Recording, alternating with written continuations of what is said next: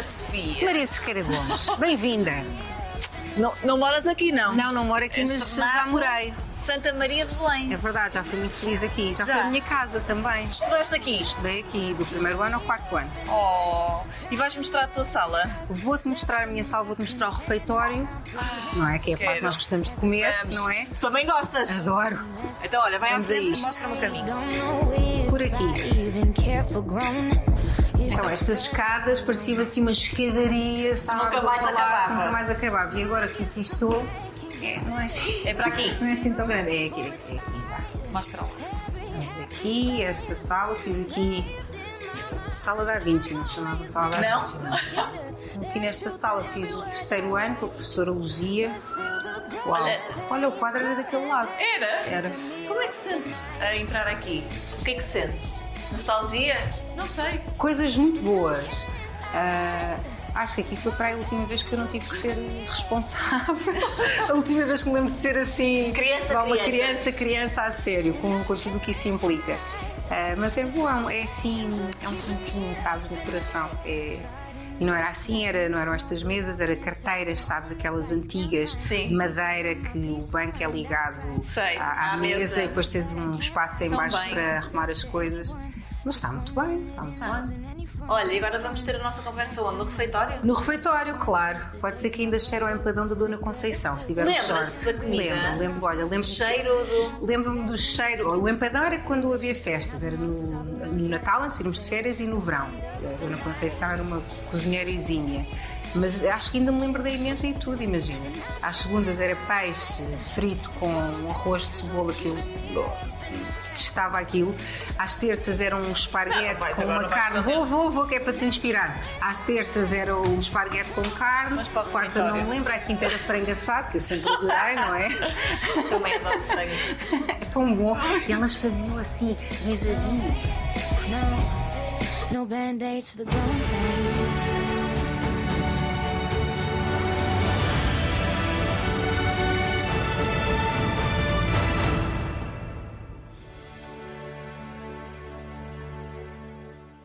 Boa memória, destrambelhada, Muito. muito Muito, destrambelhada. muito, muito. Eu não queria ser assim, mas eh, não sei se ainda não habituei ao facto dos meus braços serem muito longos e as pernas também.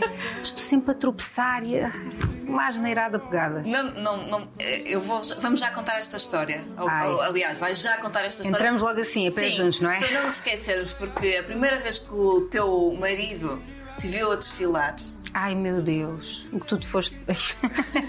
é verdade. Ah, foi em Verona, ah, um desfile da Calcedónia, e eu estava muito contente dele estar lá, porque eu já sabia que ia ser uma das últimas vezes que eu ia desfilar. Ah, e o facto de ele estar lá, não é? A pessoa fica um bocadinho mais vaidosa e vou dar tudo, vai ser marav- maravilhoso. Ah, biquíni, sim, sim, biquíni. É, logo, não é? Mostrar o que é que se tem e o que é que não se tem. Especialmente o que não se tem. Ahm, e quando estou a voltar para trás, finalmente vejo. E é aí nesse momento que eu, eu não sei se foi a felicidade, não sei o que é que foi. Ah, tropecei nos meus próprios pés, claro, e não caí. Mas foi aquela coisa de ai, pronto, já não foi perfeito como eu queria, mas eu acho que assim provavelmente foi mais perfeito para ele, porque não se esquece tão cedo. e ele de certeza gosta desse teu lado. Eu, eu espero que sim, porque senão estamos muito mal, porque é, é recorrente. claro, é E acho que não se vai embora. Eu às vezes tento ser um bocadinho mais vá. eh, ter mais calma para fazer as coisas bem, ser tudo certinho, mas não dá, não tem a ver com a minha personalidade. Aliás, sentámos aqui, a primeira coisa que eu, que eu te disse foi: essa aliança parece que não combina com essa tua forma de ser e de estar. Tu és tão livre Uhum. e tão expressiva e tão alegre. Pode-se dizer que tu és alegre? Sim. Ou é uma forma de estar pública? Não, não, não, não, eu sou mesmo muito alegre, às vezes irritantemente alegre. Ahm, Começou aqui. Começou Essa aqui, alegria? começou neste sítio, é verdade. Descobri muito essa alegria aqui. Mas liga- ligando um bocadinho esta liberdade ao casamento, eu acho que eh, encontrei alguém que me permite ser livre mesmo dentro de uma instituição como o casamento, que eh, talvez essa ideia também seja um bocadinho datada, mas acho que eh, no casamento em que estou posso ser livre, posso ser alegre, posso ser destrambelhada e posso ser eu própria. E esse lado destrambelhado e alegre vem mesmo daqui, porque eu acho que a escola às vezes também pode ser casa. E eu acho que esta escola foi muito minha casa, foi muito um lugar seguro para mim, foi muito um lugar de fazer amizades, descobrir pessoas diferentes de mim, porque uh, o meio onde eu cresci, onde vivia, era completamente diferente deste meio aqui do Restelo e dos amigos que tinha aqui eram diferentes dos meus amigos. Como é que tu vieste aqui parar? Porque tu vivias num, num bairro em Carnachide Sim, sim, sim. Uhum. Carnachide Linda, Linda a Velha, ali no Alto dos Barronhos. e vieste aqui parar como? Explica-me essa. Eu, eu não sei bem a história, mas calculo que eh, numa altura em que se andava à procura de escolas, eh, o meu pai deve ter definido com a minha madrinha, que era quem me estava a criar na altura, que queriam que eu viesse para uma escola que não fosse na zona onde nós vivíamos e eh, uma escola que me desse bases para o resto da vida, porque aqui nós tínhamos atividades extracurriculares, numa altura em que os alunos só aos 5 anos e não tinham inglês, nós já tínhamos inglês e francês, já tínhamos acesso a computadores, eh, ninguém diria, porque eu sou tão pouco tecnológica hoje em dia, mas já tínhamos acesso aos computadores logo desde a pré-primária e, e foi uma escola onde eu pude desenvolver muitas capacidades, sobretudo de hum, empatia com os outros. Eu há pouco tempo fui reler eh, as observações que os professores eh, faziam, para além de muito faladora, que era uma das minhas Quem qualidades. Quem diria? Quem diria? também vinha que eu era muito altruísta e, e- e empática com, com os outros miúdos. E também tínhamos teatro, todos os anos, o teatro final da escola, do Natal, que se fazia às peças. Ficava contentíssima. Podia ter o papel mais pequenino que eu, eu adorava, era cantar, dançar. Eh, e percebi rapidamente que estava muito hum, à vontade comigo quando, uma vez no quarto ano, hum, nós estávamos a fazer umas danças e a saia caiu-me. E eu fiquei de colãs e de camisola em frente a uma plateia cheia de pais e de alunos e toda a gente se ria e eu ri-me também e puxei a saia para cima e continuei. Não, não foi aquela Não coisa bloqueaste? de bloquear, não, não, não, não, nem pensar. Eu percebi logo que the show must go on. E assim foi até hoje. Até hoje o show ainda não parou, É nem vai parar tão cedo. Espero que não. Espero que Vi não. os dias a mudar, sem tempo de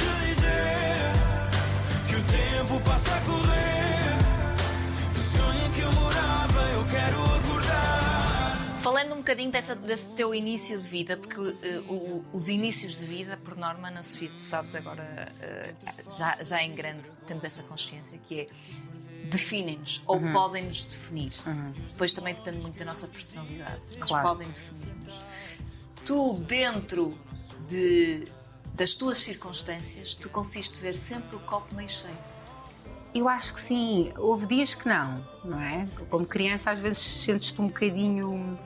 Não percebes o que te está a acontecer, mas percebes que és diferente dos teus colegas de turma, por exemplo. Que eu, eu sentias aqui, portanto, Eu eram se- eu percebia- miúdas diferentes, Sim, com eu vidas percebia- fora daqui diferentes. Havia a Cláudia, que é a minha amiga até hoje, que também vinha do meu, do meu bairro. Foste a, Fátima com, Com Cláudia. ela, é verdade, amigas até hoje, amigas para sempre, espero eu, se ela tiver paciência para maturar. Ah, mas tu percebes que há uma diferença, quer seja na mochila que usas ou na roupa que usas, No cabelo. no cabelo, no cabelo, hum, e isso pode, pode levar-te para um sítio, um lugar de tristeza, não é? Porque eu acho que quando nós somos miúdos queremos é passar despercebidos e ser iguais aos outros. Ah, mas há ali uma certa altura que eu percebo que ser diferente também não é mau. Mas isso já foi mais tarde. Eu acho que sim, ver o copo meio cheio é bom, mas a percebermos que as nossas diferenças também podem ser uma mais-valia, hum, também pode ser algo que depois nos acompanha para a vida e até nos enaltece. O teu pai hum, foi, pode-se dizer que foi mais presente que a tua mãe, Sim, sim, sim. muito mais eh, presente. Hum, tu falaste aí de uma da madrinha, era a madrinha do teu Sim, irmão é a madrinha do meu irmão que nos criou. que a ti é o teu irmão Sandro. Sim. Tu tens outros irmãos, mas de pai e mãe são os dois. Exatamente. Ok, explica-nos essa tua a tua família. Se calhar é melhor irmos para um quadro, vamos aqui para a Ardósia. Mais ou menos. Mas sabes que a última vez que eu expliquei a minha família a alguém, teve mesmo que ser por desenhos, porque eu estava a explicar, a pessoa não estava a perceber. Eu, vamos por desenhos e a pessoa percebeu. Tens outros irmãos, mas tenho, assim a tua tenho outros família. irmãos do lado da minha mãe, tenho, outros, tenho outra irmã do lado do meu pai, ah, mas cresci. O teu pai cabo-verdiano meu pai cabo-verdiano e a tua mãe portuguesa. portuguesa. Cresci com o Sandro, que é o irmão com quem tenho mais ligação, e a Kátia foi criada com a irmã da madrinha do Sandro, portanto Ok. é como se fosse nossa prima também, a nossa irmã e a nossa prima. Ah, mas sempre fomos assim os três mais ligados. Ahm, E o Sandro também andou aqui neste colégio. Também. Eu lembro-me do primeiro dia que ele veio, foi horrível para mim, porque qualquer coisa. Ele não tinha a disciplina de ter andado numa escola antes, a hora da cesta, a hora das refeições, então queria fazer as coisas à maneira dele. eh, Que aqui não ia resultar, claro que não. Eh, E então estavam sempre a chamar-me, "Ai, o teu irmão isto, e agora o teu irmão não quer dormir a cesta. E e eu estava a odiar aquela atenção. Assim, quer dizer, estou aqui eu há quatro anos, quase, bem comportada, fantástica, vem este tipo e vem estragar a minha reputação. Mas depois lá se adaptou, não? Que remédio. Pois não tinha. Não tinha. Mas o Sandro foi sempre o teu companheiro. Acho que ao Sim, longo da sim, tua, sim, olhando para a tua infância até aos dias de hoje, foi o teu companheiro, quem esteve sempre lá ao teu lado. Verdade.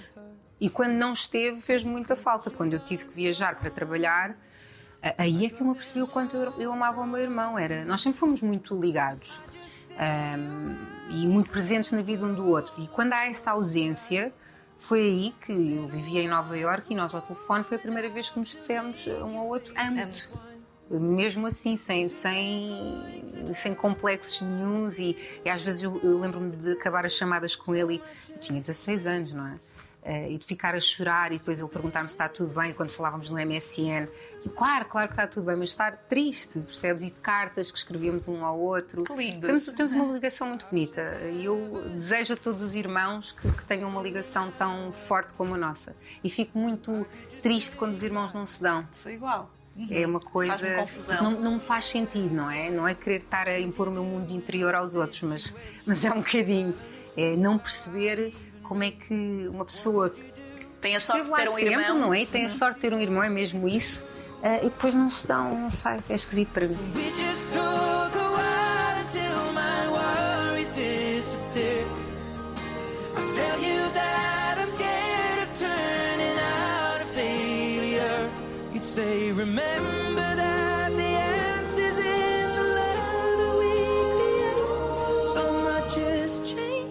Tiveste dificuldade aos 16 anos, quando foste para Nova Iorque, já vamos a essa fase da Uhum. tua vida, de dizer amo-te porque nunca tinhas ouvido amo-te? Boa pergunta. Pois, acho que não. Acho que nunca. Acho que nunca tinha ouvido, na verdade. Mas amavam-te. Hum, Acho que sim. Eu acho que às vezes os adultos têm uma dificuldade, eh, ou antes, vá, outros tempos, em que havia. Isso manifestava-se de outra forma. Manifestava-se com teres um prato de comida à mesa, teres roupa lavada, teres um, um, um telhado em cima da cabeça, não é? Eh, E era assim que se manifestava o amor, pelo menos em minha casa. Ah, e- mas depois isso também foi engraçado porque passámos o âmbito para o resto da família. Eh, E o meu pai, que era cabo-verdiano e era um bocadinho mais conservador, e nesta história dos afetos, então muito mais ah, fechado, ahm, quando eu viajei para fora a primeira vez, o meu pai nem beijinhos dizia, era tchau e desligava. E depois eu comecei a dizer: Oh pai, não, não desligue já, manda-me beijinhos, eh, qualquer coisa. E ele depois começou a dizer com muita dificuldade, ria-se, dizia beijinhos, e depois começava-se a rir. E agora, o irmão do meu pai, o meu tio António, de quem eu gosto muito, de quem eu amo, ahm, Boa, também, também, começou, também começou a dizer, mas também não dizia. Ah, ao telefone comigo, e ó tio, gosto muito de ti. E ele depois também diz, ah, também gosto muito de ti. Assim, aquela coisa meio Sim. despachar, mas sentida. E, é- e é muito engraçado como o amor é, é contagioso. Conseguimos dizer gosto muito de ti, conseguimos dizer adoro-te, e por que não dizer amo-te quando amamos mesmo, não é? É uma palavra difícil. Mas isso. Vem de trás. É, lá está, é trás. como não estás habituado a ouvir, e, tens toda a razão, depois também tens dificuldade É quase um dizer. preconceito. É. Também há preconceitos com Com- palavras. Preconceito com o amor, imagina. Olhem, imagina lá tu. O teu pai tinha o sonho, o teu pai que não está entre nós, Uhum. eh, tinha o sonho de ir a, ou vocês tinham o sonho de ir com ele a Cabo Verde. Isso, Era, isso era. chegou a não, acontecer. Não, chegou, infelizmente, Oh. não aconteceu. Mas agora, quando vamos, eu sinto que ele está sempre presente na nossa família, ahm, na casa, eh, porque a minha família é uma família muito alegre. O lado do Cabo Verdeano é um lado muito. que é o lado que eu conheço, o meu lado paterno, o lado materno não conheço muito bem. Ahm, são pessoas muito alegres, muito hum, altruístas e, e querem sempre eh, que tu fiques. hum, que saias lá bem, que saias bem disposto, que saias alimentado, porque Sim. não vais à casa de ninguém da minha família. Sem comer. Mas nem pensar. Mas cá em Portugal também. A minha Quem diria com essa elegância toda? Não, é que depois tens de começar a dosear. Vais a uma casa, se calhar já não comes uma pratada cheia, comes só metade para. É, é muito é muito este lado. Às vezes as pessoas não têm muito, e, mas o que têm partilham contigo. Eu acho que isso é o mais bonito.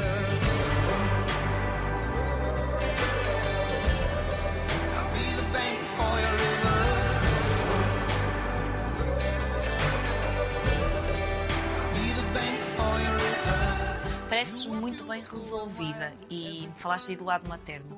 A tua mãe não esteve presente na, na tua vida. Mas é- agora começa a estar, É? ultimamente. Como é que se arruma, como é que se arruma eh, esse facto na tua vida ao ponto, porque tem que estar bem arrumado, ao ponto de a deixares entrar agora na tua vida? Ah, eu acho que é o querer hum, resolver. Eu não gosto de pontas soltas. Não gosto de hum, que as coisas fiquem por dizer nem por fazer. Ah, lido muito mal com isso. Ah, e faço terapia, não é segredo nenhum. E a terapia ajuda muito a arrumar estas gavetas. E eu acho que eu nunca desisti desta ideia, não é de eu e a minha mãe sermos mãe e filha e termos uma relação lindíssima como na Disney, não é? Mas de sermos pessoas que pelo menos se conhecem e que sabem o que é que a outra gosta, amigas, talvez, quem sabe. Ah, e, e- criar esse espaço na minha vida para ela, hum, acho que estou a criar espaço na minha vida para me libertar de alguns fantasmas que já existiram. Eh, Só tenho a beneficiar, e ela também, se assim o entender, em que façamos parte da vida uma da outra. É como te disse, não é aquela relação de mãe e filha que sempre viveram juntas, mas pode ser uma coisa cordial e bonita, não é? Ahm, mas criar este espaço. E honesta. Sim, sim. E honesta. Acima de tudo, porque não. Eh, Eu acho que nem ela quereria fazer parte da minha vida se, se eu não fosse honesta com aquilo que sinto. E ela também tem espaço para ser honesta, porque eu acho que ela tomou as decisões que tomou. eh, por um lado, por um lado não sabia melhor, porque também era uma mulher muito jovem, não é? Muito parecida contigo fisicamente? Eu não acho, eu acho, eu acho mais parecida com, com os meus irmãos, eh, com a Liliana e com, com o Sandro. Ahm, talvez tenhamos algumas parecenças nesta história da liberdade, de sermos mulheres livres, eh, que não, não se prendem talvez às coisas eh, que o resto do mundo se prende. Temos, temos o nosso próprio mundo também. Eh, mas criar este espaço para ela é criar espaço para coisas boas, porque o ressentimento. o ressentimento traz doenças Pois e faz essas coisas todas más e más energias e eu não preciso disso na minha vida. Eu preciso é de pessoas que queiram estar. E se ela quiser estar, ela sabe que tem espaço para isso. E se não quiser, também aceito. Mas tive que arrumar muito bem estas gavetas. Claro, para chegar a esse ponto. Sim, sim, sim, sim. Não sei eh, qual é a tua postura relativamente à maternidade, mas de certeza que é um ponto que tu refletes de forma diferente pela tua experiência enquanto filha. Claro, claro. Porque eu não tenho experiência enquanto filha. E então é, é um bocado difícil, lá está, a terapia. Claro. Eh, Quando não se é filha, não é? Eh, Como é que se vai ser mãe? E então estas, é a tua- coisas, estas coisas todas têm que ser bem Qual- definidas. Qual é o teu exemplo? Pois, exato. É do que vês? O meu exemplo vá, que seja a madrinha do meu irmão, por exemplo. Ah, é, mas ao mesmo tempo, quando tu sentes, vá, que foste abandonado ou que te disseram que foste abandonada, porque depois também há muito isto, há o que aconteceu e, E há o- que te dizem que aconteceu. E depois há memórias que tu tens e há memórias que foram adquiridas consoante o que te foi dito.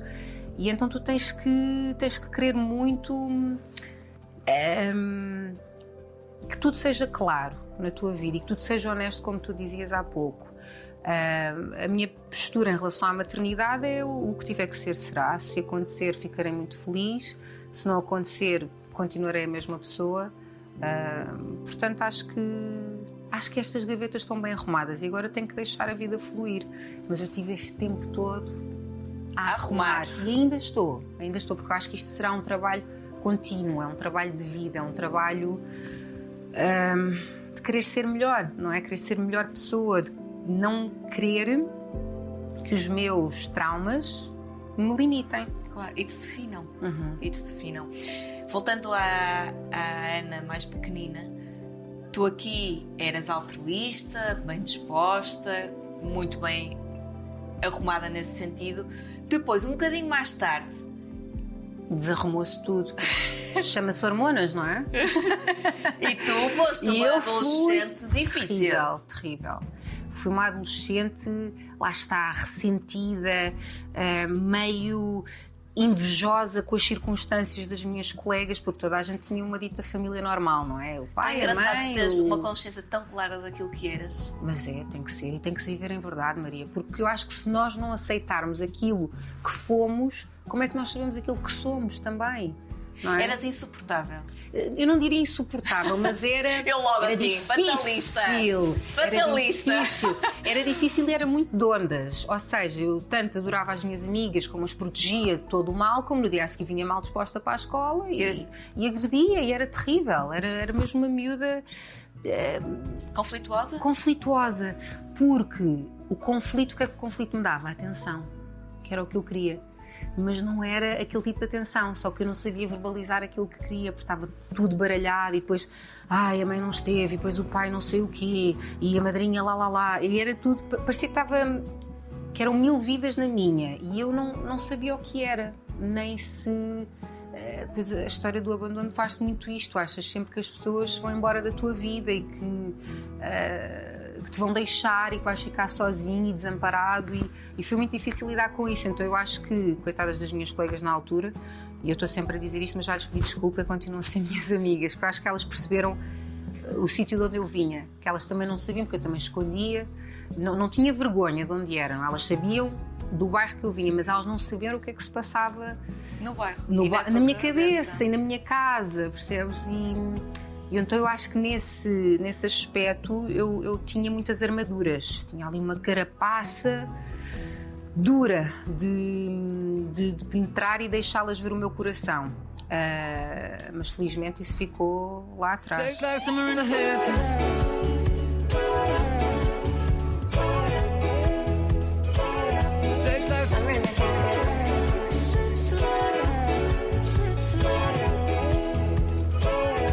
A moda surgiu exatamente no momento em que tu estavas próprio. Acho que, se bem me recordo, estavas a, a gozar com alguns modelos. Verdade. Na rua. Olha, vinha aqui a esta escola porque eu tinha uma professora que adorava, que era A a, Palmira? professora- Não, a Palmira foi da primeira Ah, classe. ok. Mas a que ficou assim mais no nosso coração foi a professora Leonor. Tive-a na segunda classe e, na- e depois na quarta classe. E vinha cá visitá-la, já não estava cá. ah, Há muitos anos, já tinha 14 anos, mas nós adorávamos tanto a Leonor que vinhamos cá de vez em quando vê-la. E há um dia que estou aqui a vê-la e aqui na esquina duas ruas ali para trás, eh, passa um carro com, com os tais modelos que estavam maquilhados e hoje em dia é normal, naquela altura não era muito normal. E o que é que a, a bela Ana Sofia faz? Começa logo a gozar e a mandar bocas e ah, ah, ah.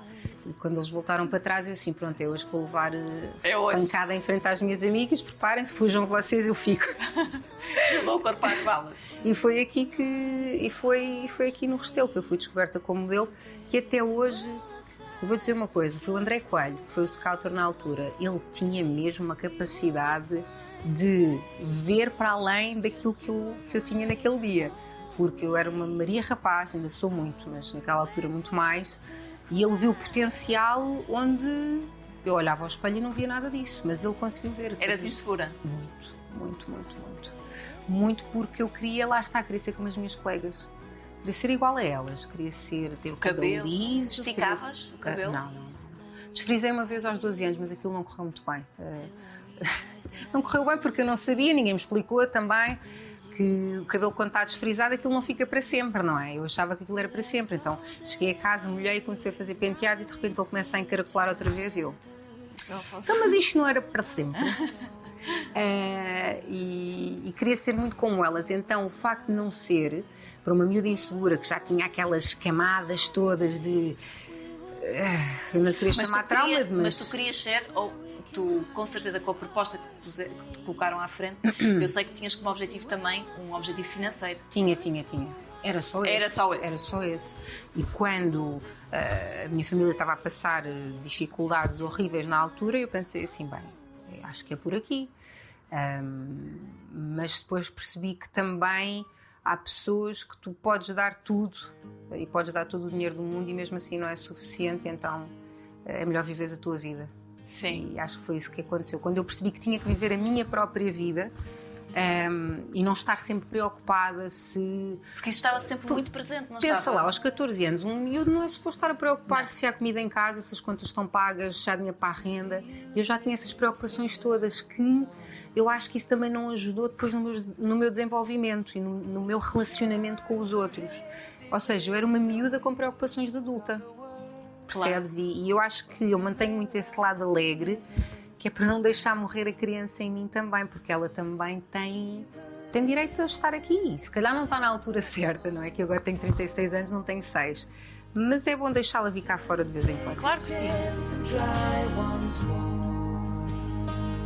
Don't let your worries weigh you down, down, down.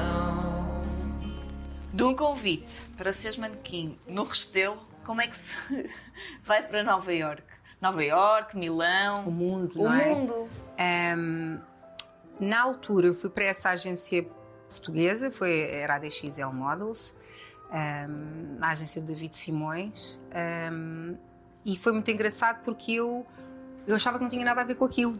Como tu dizias há pouco, e foi mesmo um interesse financeiro para poder ajudar a minha família. E, só que isso também foi uma entrave. Às tantas eu enviei uma, uma carta ao David Simões, na altura, a dizer que agradecia muito o convite, mas que não podia ser modelo porque não tinha dinheiro para isso. Porque quando tu percebes para ir a um casting tens de ter roupa XPTO, maquilhagem. Ou... E o David fez uma coisa muito bonita na altura, que foi falar com os bookers da agência e arranjaram maquilhagem, arranjaram roupa. Ou seja, não havia desculpas para não fazer. E, e esse gesto deles foi o que definiu depois também o resto da minha carreira, porque eu, imagina, ele podia ter recebido a carta e dito: Olha, esta não tem interesse, adeus até amanhã. Não, mas eh, investiram em mim, foi fantástico. E hum, quando veio uma scouter eh, americana a Portugal, ela convocou vários modelos da minha agência, conheceu-me e disse-me que gostava de levar para, gostava muito de me levar para Nova York. E nós ouvimos estas coisas e achamos, sim, sim, claro. Hum, E levou mesmo, passado dois meses, Isso antes ou depois da tua experiência não muito boa em Istambul? Isso já foi muito depois. Ah, muito depois. Pois, a em Istambul, em Istambul, foi... aquilo foi muito estranho, porque era um concurso de modelos de todo o mundo e depois quem assinasse o contrato, isto é coisa dos contratos, as pessoas têm que ter muito cuidado com o que assinam. Ahm, ou que não assinam. Neste caso, tivemos o discernimento de eu não assinar, porque aquilo eram umas condições que para uma miúda de 15 anos não faziam sentido nenhum. E, e depois foi engraçado porque nós eh, na Fashion TV davam esses programas todos e esses concursos e eu ganhei o concurso lá. Aliás, ganhámos, ficámos duas pessoas em primeiro lugar e depois quando eles mostraram na televisão mostraram só a outra vencedora. E estava a minha família toda a ver aquilo. E foi do género: então, mas tu não tinhas dito que ganhaste? Eu, mas eu ganhei, a chorar e a justificar-me. Ah, e ganhei muito mais do que aquele contrato, depois, porque estavam lá agentes de todo o mundo e eu fiquei com agenciada ah, em Paris, em Milão e nos sítios onde interessava. Mas é preciso ter muito cuidado com esta coisa dos concursos e termos a certeza que há sempre um adulto, pelo menos, que saiba aquilo que está a fazer. Uma boa dica aqui. É verdade. Portanto, eh, Nova York, eh, eu acho que nunca mais paraste a partir desse momento. Não, não, não. Uh, primeiro ainda fui a Paris, fui a Milão, uh, mas uh, quando descobri o mercado americano, o mercado americano tem muito mais a ver comigo, porque na altura também já havia muito mais modelos como eu, com o meu tom de pele, mais escuras, com o cabelo como o meu, e havia um mercado, a explorar um mercado comercial, não tanto de moda, mas comercial, onde eu fui muito feliz durante muito tempo. Mas é engraçado como nós queremos sempre aquilo que não temos. Então eu era uma modelo mais comercial. Queria ser. ser moda. E as, as modelos que eram de moda queriam ser comerciais, porque os modelos comerciais faziam mais dinheiro. Nunca estamos felizes com aquilo que temos. Verdade. É uma coisa. É o, o ser humano é insatisfeito por natureza.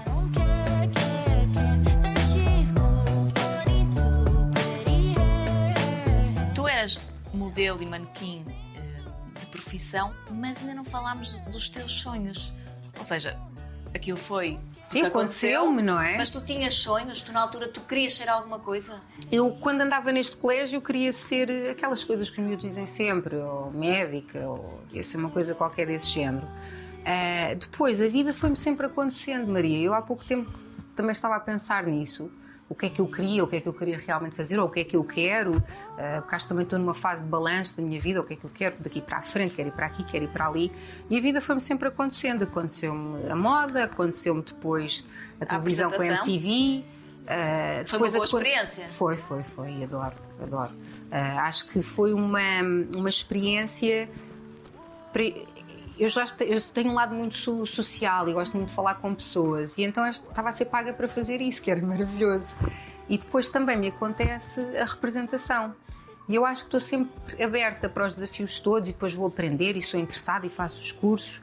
Uh, e a vida tem-me acontecido de forma Como é que te aconteceu a Mara? Boa. Não podemos falar da tua Ai, a Mara. da Mara, pelo amor A de Deus. Mara aconteceu-me, estava eu em casa muito sossegadinha, claro que não, e liga-me o Pedro Curto a perguntar se eu gostava de fazer uma novela. E eu disse-lhe que sim, eh, pensando eu que era só para participar, eh, ir lá, fazer uns episódios e vir-me embora.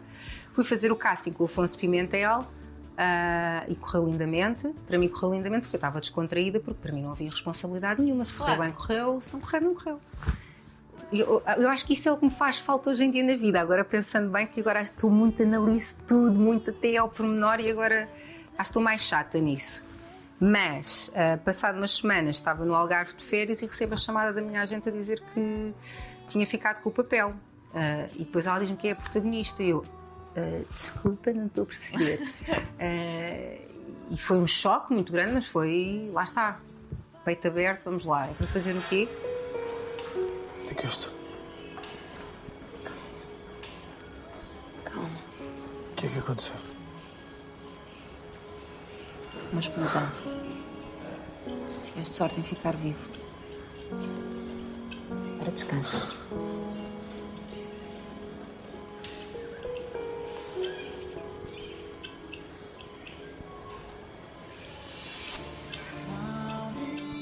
Quem trabalhou contigo tem sempre, diz sempre isto, que és muito preocupada, muito atenta e não só contigo, Uhum. mas com o trabalho alheio. Eh, e isso permitiu-te crescer. Sim, sim. Chegaste lá, eh, quer dizer, tinhas poucas noções de representação. Muito poucas, mas tive muito bons colegas. Tive uma agente fantástica que me arranjou logo coaching, desde o primeiro dia até o final da novela, e a novela ainda tivemos quase dois anos a filmar. Ahm, e, e tive. Eu sou muito observadora, porque eu acho que a malta que é assim meio sobrevivente das suas circunstâncias está sempre atento ao que se passa à sua volta. E respeito muito o trabalho dos outros e percebo a importância do trabalho de cada um. Eu, quando fui para a frente das câmaras, como protagonista de uma novela, eu sabia que eu não era a peça mais importante. O todo é a peça mais importante. Eu acho que às vezes pode haver pessoas que, que pecam por isso, de acharem porque a câmara está na cara delas, elas é que importam, mas não é. É quem está atrás da câmara, é quem nos pôs o microfone, é quem, quem nos faz as refeições, as pessoas que nos vão buscar a casa. É- nós somos mesmo uma equipa e só com o trabalho de equipa é que se consegue o sucesso. E eu acho que nós estávamos todos tão felizes por estar naquela telenovela que isso depois eh, se viu nas audiências. As pessoas gostavam de ver. Tu estavas preparada para aquilo? Eu acho que sim, eu acho que sim, acho que reagi muito bem até ah, ao bom, ao mau que isso Houve trouxe. mau? Ah, Sim, porque quando tu não estás habituado a esse tipo de dia mediatismo, hum, as pessoas às vezes são um bocadinho invasivas, não é? E tens que saber lidar com elas e sem magoar também, sem ser bruta. Mas o mediatismo às vezes pode ser uma coisa boa, outras pode ser má, quando começam a vasculhar a tua vida e, e não te dão a oportunidade de falar e vão falar com as pessoas que fizeram parte da tua vida, se calhar, sei lá, um ano e que não têm assim tanta coisa para dizer. Esse lado magoou-me muito na altura. Eu lembro-me de ter ficado ferida com algumas coisas que saíram. Ah, pois, porque a tua vida deve ter sido. Foi aí que foi. Vasculhadíssima. Eu, eu sempre falei disto e eu acho que isso também foi a minha sorte, nunca esconder, nunca ter escondido o sítio de onde vinha. Mas foi, foi chato. E, e mesmo assim, eu acho que alguns jornalistas até foram queridos porque não expuseram tanto como poderiam ter exposto. E respeitaram-me nesse aspecto. Portanto, lá está é o bom e o mau, é saber, é saber viver ali no equilíbrio. Depois, depois de dois anos de Mara, o que é que tu querias? O que é que. queria descansar. Acima a Mara tudo. foi muito intensa, a Mara foi muito intensa, Ahm, especialmente para quem não tinha experiência como eu. E então fui para Nova Iorque e fui fazer eh, um curso de representação lá. Ah, mas como a TVI felizmente gostava muito de mim, e acho que ainda gosta, ah, ligaram-me logo passado três meses, logo que é que foi, ah, temos aqui outro personagem para ti, e eu lá está. Desafios, bora, vamos, vamos experimentar, por que não?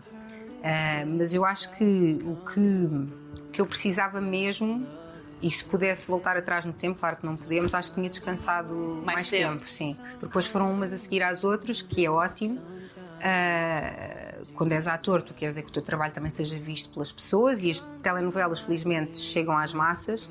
Ah, mas depois, depois disto tudo, tive necessidade então de dar esse, dar esse tempo.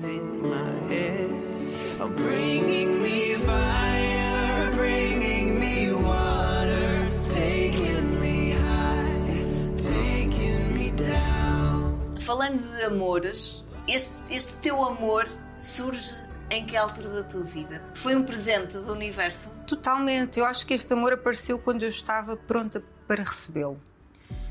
Porque se tivesse sido anteriormente, eu ainda não estava na fase que vá mental e, e psicológica eh, que estava quando conheci o David. Eu acho que quando o conheci já estava num sítio que estava a começar a apaziguar, a apaziguar as dores do passado, a aceitar o passado, porque eu acho que o que nós temos que fazer com o passado é aceitá-lo, porque não dá para mudar, não é?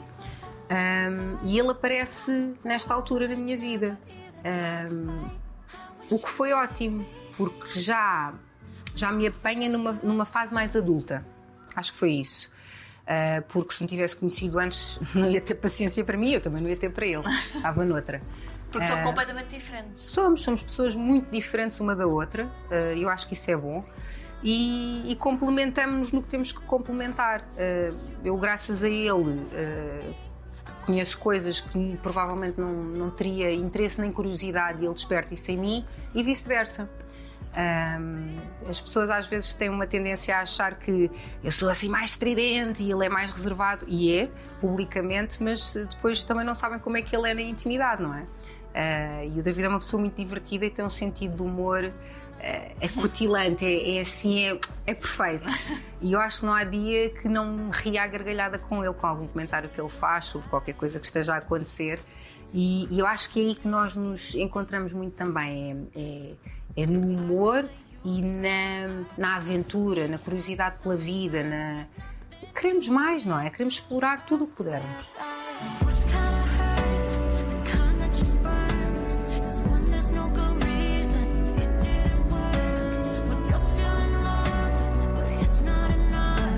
Encontraste a nível pessoal, a nível profissional?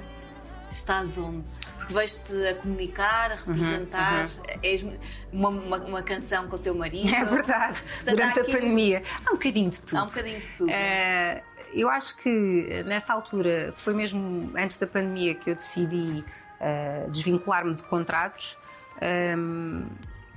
Acho que foi uma fase que eu precisava de, de explorar, como tu disseste, mas de fazer coisas diferentes, de, de me sentir livre de escolher também. Eh, As propostas que tive na TV foram sempre maravilhosas, por isso é que eu as aceitei todas. Eh, Fiz paredes de cor, fiz eram os concertos, era às vezes ia substituir a Fátima à tarde, fiz as novelas, ou seja, deixaram-me explorar tudo o que havia para explorar aqui na área da comunicação. Mas quando eu saio, saio para mais para o mundo, percebes? Foi hum, a necessidade, lá está, esta coisa do espírito livre. Eu gosto é de viajar e gosto Tu de arriscas. arrisco sempre. Hum, mesmo que isso depois me venha a custar caro, porque quem arrisca às vezes petisca, outras não. Agora, o que eu sinto é, como freelancer, hum, até faço o meu trabalho de forma mais. eh, com mais vontade. Porque se estou ali é porque quero mesmo estar. Ninguém me está a impor nada e ninguém me está a obrigar a fazer nada. Não é? E quando tu estás de espírito livre porque queres estar ali, hum, o trabalho flui melhor. Acho que foi por isso que eu tomei essa decisão. And if you can't provide it, then I'ma keep swiping. And maybe I should find my Romeo. João sem Deus. João sem Deus. Isso é que foi um grande presente, Foi. Definitivamente. como é que recebes o convite? com um sorriso enorme. Fiquei muito contente. Ah, foi o João Patrício que me ligou na altura. Ah, eu gosto muito do João Patrício e, e ele falou-me deste projeto, desta série que a TVI e a Coral estavam a fazer em coprodução com o Canal Brasil. E, e eu fiquei logo empolgada e uma jornalista, que é um papel que eu nunca tinha feito também, e ser uma história verídica, não é? Então, ah, mas com uma personagem que não existia, a minha personagem não existia mesmo na realidade, não é? E ter essa, eh, poder construí-la de raiz. Isso foi um belo presente que a TV me deu e eu acho que os espectadores vão gostar de ver, eh, porque é, é- o João, João de Deus foi uma pessoa que, que abusou da fé das pessoas. Eu, eu, estava, acho antes de, de começarmos esta conversa, estava, a- estava-te a dizer que tive a oportunidade de conhecer esta história por acaso, Uhum. eh, sem saber que vinha a ser contada ou viria a ser contada na TV, por uma amiga minha do Brasil, quando estava lá há, há uns meses, e ela disse-me que chegou a ir lá. Uhum. Isto é uma história, esta história de João de Deus é uma história muito conhecida no Brasil. Muito. Aqui nem tanto. É verdade. Explica-nos um bocadinho. Então, João de Deus eh, é, foi, é, ele ainda, ainda é vivo, um médico, curandeiro, que curava as pessoas através da fé. Ele está preso agora. de prisão domiciliária, porque já tem 80 e poucos anos e então acho que foi por causa disso que ficou preso em casa. Mas usava técnicas muito pouco ortodoxas, com tesouras, fazia cirurgias sem anestesia, assim, a sangue frio, uma coisa. Mas o facto é que as pessoas diziam que ficavam curadas. E tu pensas, bem, o poder da fé é uma coisa que move montanhas, não é? Até E aquilo era num sítio. era em Abadiânia, no Brasil, longe, longe, em- longe. mas as pessoas chegavam e chegavam em caminhonetas. caminhonetas de pessoas a chegarem todos os dias, milhares de pessoas a serem atendidas por ele ah, e pela, pela equipa dele, não é? E há uma certa altura que começa, começam os relatos de abuso sexual. Ah, centenas de mulheres, incluindo a filha. E tu de repente pensas, então esta pessoa tinha tanto poder e podia tê-lo usado de uma forma positiva, como o fez anteriormente, e de repente há um lado pérfido dele e, e mau que, que o leva para esse lado de, de destruir as pessoas psicologicamente. Vai agarrar os portugueses esta Vai história. agarrar os portugueses, de certeza. Ahm, eu até aconselho quem quiser e que tiver curiosidade de ler sobre o assunto antes ou, ou ver os documentários que há, porque é mesmo uma história que vale a pena ser contada. Pelos piores motivos neste Claro. caso. E, e- e promover estas pessoas todas, eu acho que isso é, é impressionante, Uhum. a capacidade que ele, que ele teve. Sim. Ana, neste momento, onde é que te encontras? Ah, ah, ah, esta série vai, vai ser mostrada aos portugueses, Uhum. mas tu tens feito muita coisa. Continuas nessa busca. Continuo, eu acho que vai ser uma busca para o resto da vida, porque eu sou uma eterna insatisfeita e quero sempre mais. Quero mais, sou, sou ambiciosa e quando digo ambiciosa não é dinheiro, é de até onde é que eu posso ir, até onde, até onde é que eu posso chegar. Ah, e quero explorar isso. Ah, porque eu acho que se eu não explorar isso, eu vou ser uma pessoa muito infeliz e chata para as pessoas que estiverem à minha volta. Eu prefiro ir e estar enganada e depois ter que voltar para trás do que não ir. Vou sempre. E sempre a arrumar as gavetas ao longo da vida. Sempre a arrumar as gavetas, porque quando arrumas umas, já há outras que estão completamente desarrumadas, não é? Tu agora arrumas o passado porque tens que o aceitar, mas estás a viver o presente e se calhar estás um bocadinho ansiosa com o futuro. Há sempre tralha para arrumar. Quem é que te dá colo? O David dá muito colo e o meu irmão também. São assim. São os meus dois anjinhos, eh, onde me posso apoiar e sei que não me vão falhar. É sempre possível continuares a ir lá para fora? Ou Sim. veste, ou veste muito aqui? Não, na- não, não, não. Eu, eu vejo-me a viver aqui. Eu antes tinha ambições de voltar a viver nos Estados Unidos, que como o mundo está neste momento, é- o mundo está um lugar muito assustador. Não, não aconselho. Está um país completamente polarizado e não há segurança nenhuma. Aliás, os americanos estão a vir para cá Por não há segurança motivo. no país deles. Então eu vejo-me como alguém que viverá aqui, mas que tem liberdade para ir trabalhar a a outros países, eh, ser uma atriz portuguesa que também trabalha internacionalmente.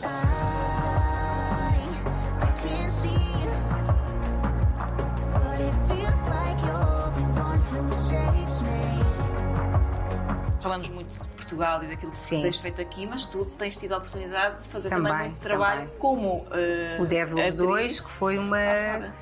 Lá está, a vida dá-me presentes e eu tenho que aceitá-los, não é? Tens tido muita sorte. Tenho, tenho, tenho, tenho. E, a sorte trabalha-se, não é? Temos que, temos que estar dispostos ahm, a fazer e a ir atrás quando a sorte aparece. Falaste que língua nesse. Foi em inglês. Inglês. Foi em inglês, sim. Ah, e foi uma série fácil de fazer até. Foi durante a pandemia, em Roma. Os estúdios eram em Roma e depois também fomos para Londres. Ah, e foi fácil de fazer porque uma equipa que já estava oleada, já tinham feito uma temporada anteriormente, os atores já se conheciam e foi fácil ah, de entrar naquele grupo. Ahm, claro que eu tive alguns desafios, não é? Porque às vezes dava por mim e estava, ai meu Deus, estou aqui, ai, ai, ai, ai, ai, o que- mas o que é isto? Ai, o quê? Querias ir para fora? Então agora estás aqui, então agora aproveita. Às vezes tinha dificuldade em acreditar que aquilo estava mesmo a acontecer. Ah, mas nesses momentos lá está, ligas para casa, olha, hoje foi um dia e a pessoa que está do outro lado da linha acalma-te. Tu na Ah, pandemia tiveste uma pandemia muito, muito ativa. Foi ótimo Uma canção com. uma canção, foi tempo de fazer exercício, fui para fora trabalhar. Eh, foi, foi uma pandemia. Sortuda! Foi verdade. Eu sei que muita gente não teve a mesma sorte e, e foram tempos muito duros. Eh, eu tive a sorte de poder estar a trabalhar. E foi. Eu acho que às vezes, quando as pessoas dizem que o trabalho salva, às vezes sim. E ali na- no caso da pandemia foi mesmo isso que, que ajudou. A ti salva-te. A mim isso tem-me salvo, é verdade. E o que te salva mais? o amor e o amar. Não é só o amor dos outros para mim, mas é eu também ter essa capacidade de retribuir. E tu tens. Tenho, tu não tens. Ah, tens aí muito amor para dar. Obrigada, Beijinhos, obrigada. obrigada.